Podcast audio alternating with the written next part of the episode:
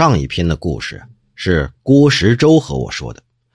郭石洲还跟我说过另外一个故事，说有一个书生啊，家中有座花园，园中有一座亭子。有一个雨夜，他独自一人在亭中坐着。忽然，一个女子掀了帘子走了进来。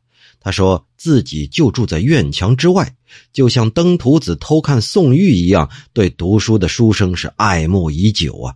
现在冒着雨前来相会呀，书生就说了：“哎呀，这雨下的这么急，你的衣服鞋子可都没湿啊，这是为什么呀？”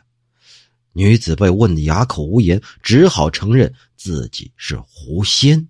那书生又问了：“这一代的年轻人很多呀，你为什么偏偏来和我相会呢？”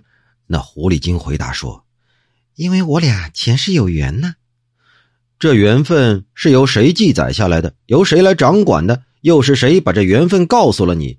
你的前世是什么人？我的前世又是什么人？我们又因为什么结下了缘分？这缘分又结在哪一朝哪一代？你给我详细的说说呀！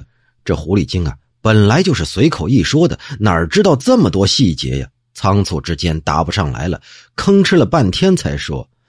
你这长年累月也不到这儿来，恰巧今天在这坐着。我呀，见过成千上百的男人，我都不喜欢，唯独见到你，我才动心了。我想这就是缘分天定，不是很清楚了吗？哎呀，你就别再拒绝了。那书生就说了：“既然前世有缘，那我就应该喜欢你呀。”可自打你从外头进来，我一直坐在这儿，我心可是一点都没动啊！可见我们俩没缘分呢，这也是很清楚的。你还是走吧。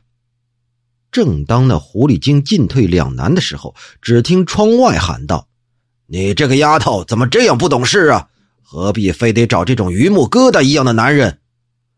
那狐狸精听罢这声音，举起衣袖一挥，扇灭了油灯。便消失不见了。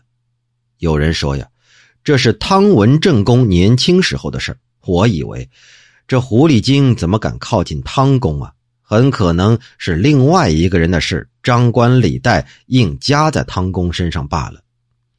这汤文正公啊，就说的是汤斌，清朝初期的政治人物啊，又是理学家，又是书法家，官至工部尚书。他死了之后呢？给他赐的谥号是文正，所以纪晓岚尊称他为汤文正公。